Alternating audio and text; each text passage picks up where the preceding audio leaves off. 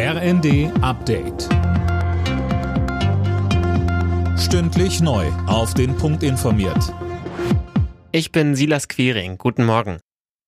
Zum ersten Mal seit Beginn des Krieges in der Ukraine reist heute ein Mitglied der Bundesregierung in das Land. Außenministerin Baerbock wird in Kiew erwartet. Sie wird dort die deutsche Botschaft wieder eröffnen. Der CDU-Außenpolitiker Roderich Kiesewetter sagte im ersten Die Wiedereröffnung der Botschaft kommt zwar spät, aber sie kommt rechtzeitig, denn es geht darum zu zeigen, dass wir an die Zukunft der Ukraine glauben und dass die Bevölkerung der Ukraine auch sieht, die westlichen Staaten stehen hinter uns, sie glauben an eine Zukunft der Ukraine und wenn jetzt dann zum Sommer auch noch der Kandidatenstatus für die Europäische Unionsmitgliedschaft kommt, dann hat die Ukraine, glaube ich, auch eine Aussicht, dass auf jeden Fall die Zukunft der Ukraine gesichert ist.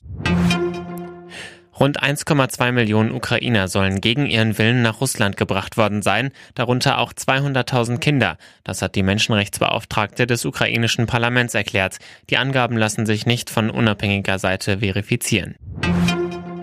Erstmals seit mehr als einem halben Jahrhundert wird eine neue Sitzungsperiode des britischen Parlaments heute ohne die Queen eröffnet. Sie lässt sich von Prince Charles vertreten. Sönke Röhling, aus welchem Grund? Also genau ist das nicht bekannt. Der Buckingham Palace spricht nur von Mobilitätsproblemen. Das kann bedeuten, dass sie heute nicht so gut zu Fuß ist oder auch, dass sie im Bett bleiben muss.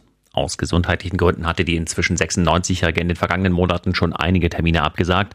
Die Parlamentseröffnung hat sie in ihren 70 Jahren Regentschaft aber nur zweimal verpasst, 1959 und 63, als sie schwanger war. Heute darf nun Prinz Charles die Rede halten, mit 73 Jahren eine ziemlich späte Premiere.